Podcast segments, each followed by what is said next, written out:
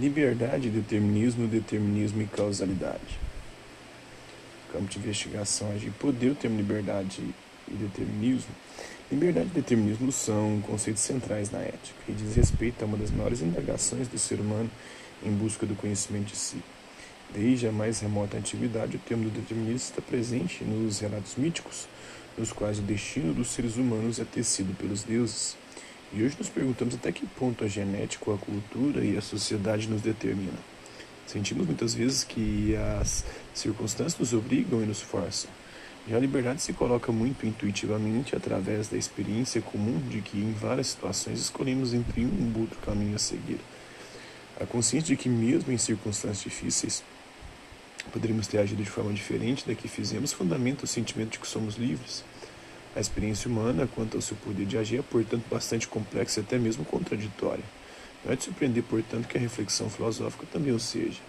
Por seu significado profundamente existencial, sua contribuição para a formação de pessoas autônomas e sua articulação com a noção de responsabilidade, o tema da liberdade do determinismo merece estar presente é, nas reflexões.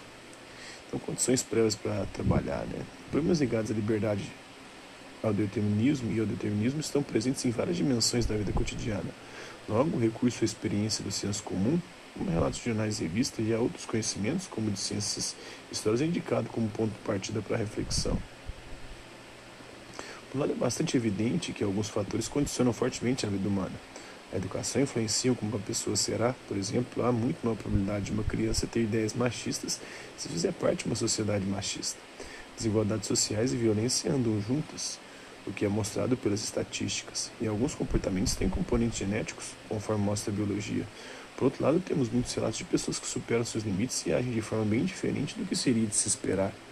Ainda nossos julgamentos morais pressupõem a ideia de liberdade. Quando afirmamos que uma pessoa estava errada a fazer algo, também acreditamos que ela poderia ter agido diferente, logo, que era livre para escolher. Em princípio, só quem pode escolher é responsável por seus atos.